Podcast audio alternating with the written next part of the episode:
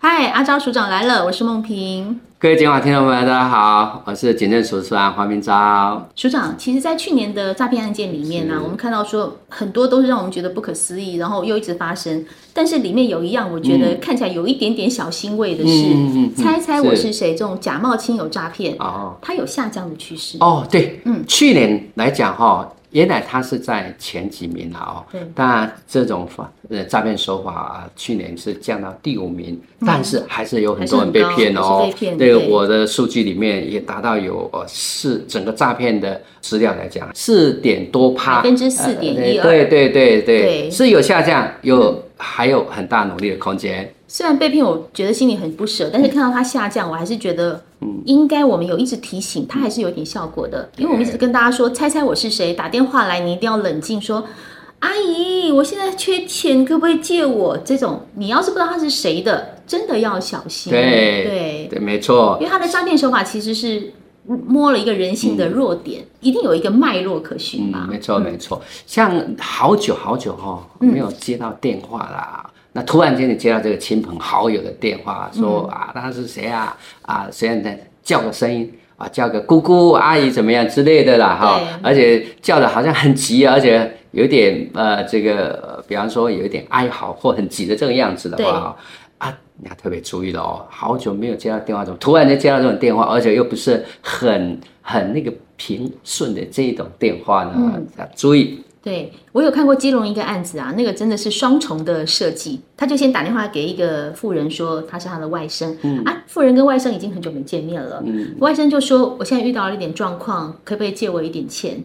但是不要让我妈知道，因为我妈会骂我。嗯嗯，所以这个姑姑就说啊，那真的是好啦，那个外甥有问题啊，我就先借他三万，嗯，借他五万。后来这个外甥就说啊，这个我的难关度过了，然后谢谢谢谢姑姑，那你你这个钱我再帮你投资。嗯嗯。结果从头到尾这个人并没有见到他所谓的外甥啊。是啊。这这种案例就是所谓的假亲友诈骗。没错没错。嗯呃，当我们我刚刚讲的话，当我们接到这种呃突然间来的打个电话的时候，对，你要特别。别注意了哈，然后他打的那个方式啊，就是啊，跟你讲说啊，他啊什么欠钱很急啦，说多久时间就还你啦。对。那另外哦，他呃换过手机啦，啊这次手机啊跟以前不一样的。换过手机。对。他怎么突然间会换手机呢？大家开始要诈骗你嘛？嗯。啊，或者是呃昵称也变了啦，啊等等等之类的哈。对对对。他来取信你呃你的时候啦。而且就要特别注意哦，嗯，啊，那就你不要赶快就汇钱哦，哦，那时候你还是要查证一下啦。嗯，像这一类被骗的，其实年长者居多。第一个，他们可能就是呃，对于这种诈骗的不熟悉；第二个，他们心比较软。想说晚辈啊，打电话借钱，是是是，没错没错，很多在大概都是比较年长的长辈啊，啊接到这种电话也心急啊，啊所以就呃会去汇款啊给对方啊，哈，嗯，所以我们是不是提醒啊，就是家里有长辈的啊，平常跟他要多一点关心啊，问他说，哎，你最近有没有跟谁联络啊？啊，是不是跟谁有一些往来啊？可能妈妈跟你说啊，那个谁谁谁。呃，外甥啊，哈，你的堂弟啊，你的表弟啊，打电话跟我借钱，嗯、哦，你就要小心了，嗯、对不对？没错，没错，嗯，对啊，没错。所以我我想，我们也呼吁了哈，家家里有长辈的。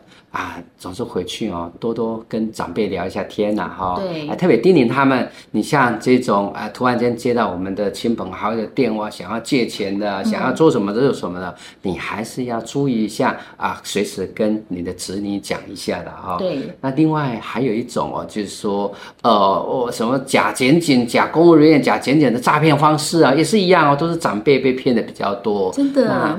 哎，也一样，为人子女的哈，还是回去要多多。跟我们的长辈哈啊聊一下，说明一下，告知他啊、呃、这种诈骗手法是怎么样，让他们知道。对啊，哈，还有我们提醒长辈朋友，就是有人跟你说啊，我是你的谁谁谁，我想跟你借钱，嗯、先不要急，把电话挂掉，然后再打电话回去求证啊，对对对对对，对，对，哈，这样子才会避免自己受骗。是啊，嗯，哎，你进一步查证，也就是再回扣电话过去啊，确定一下他的身份。确定一下电话号码啊，你会呃听到真正的这个你的亲友，他一定会吓一跳，说：“对啊，你不要被骗。”我没借，我没借，我没跟你借钱没错没错。还有一招最好用，打一六五。哎，一六五也是很好的一个咨询，任何有接到不明的电话或者是很奇怪的电话，你就打一六五，没错，来询问他就好了，这样才可以保住自己的钱包，对不对？对，没错。今天阿昭署长来跟我们聊了这么多，接到这类的电话一定要特别小心。我是梦萍，我是阿昭署长，阿诺所长来了，我们下次见喽。好，拜拜。拜拜。